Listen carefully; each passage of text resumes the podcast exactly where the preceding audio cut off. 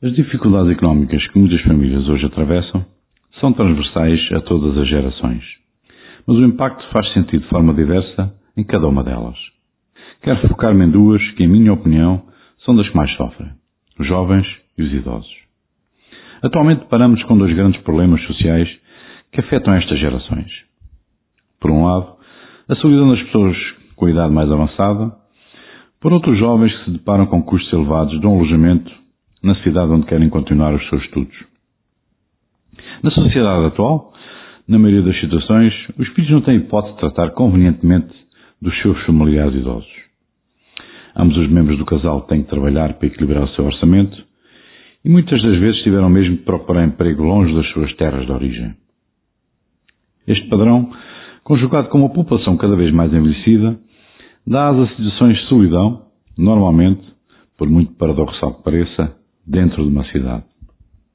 Por sua vez, famílias cujo rendimento não é suficiente para pagar alimentação, propinas e alojamento dos filhos, numa cidade longe da residência habitual, é um panorama cada vez mais comum na nossa sociedade.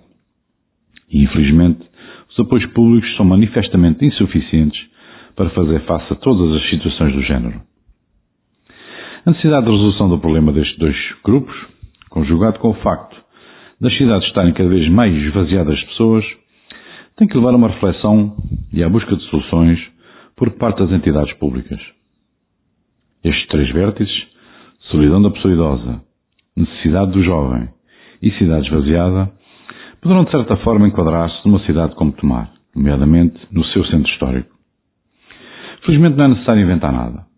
Em várias outras cidades do nosso país já existem diversos exemplos deste tipo de interação que poderão ser replicados aqui. A ideia subjacente é simples. Combater a solidão das pessoas idosas e as dificuldades inerentes ao alojamento dos estudantes no ensino superior, cujas vendas estão cada vez mais elevadas, através de uma experiência intergeracional. Para o idoso, o sentimento de estar sozinho é impactante e, por vezes, um sorriso, um abraço ou o cuidado do amigo ou até de um desconhecido são de grande valor. Ter alguém para lhe fazer companhia ou para o ajudar em algumas tarefas do dia a dia tem grande importância.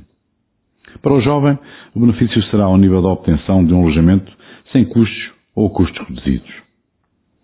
Um projeto deste género, obviamente, terá que ser bem estruturado e sujeito à avaliação por especialistas, sem nunca perder de vista que a decisão final de coabitação será dos interessados. Nesta época do ano, em que as autarquias locais estão a preparar os seus planos de atividade e orçamentos para 2024, é a altura certa para serem incluídos projetos deste género na rúbrica da ação social. Fica aqui o desafio, principalmente à União das Freguesias São João Batista e Santa Maria dos Olivais, que tem como sua grande bandeira, precisamente, esta rúbrica.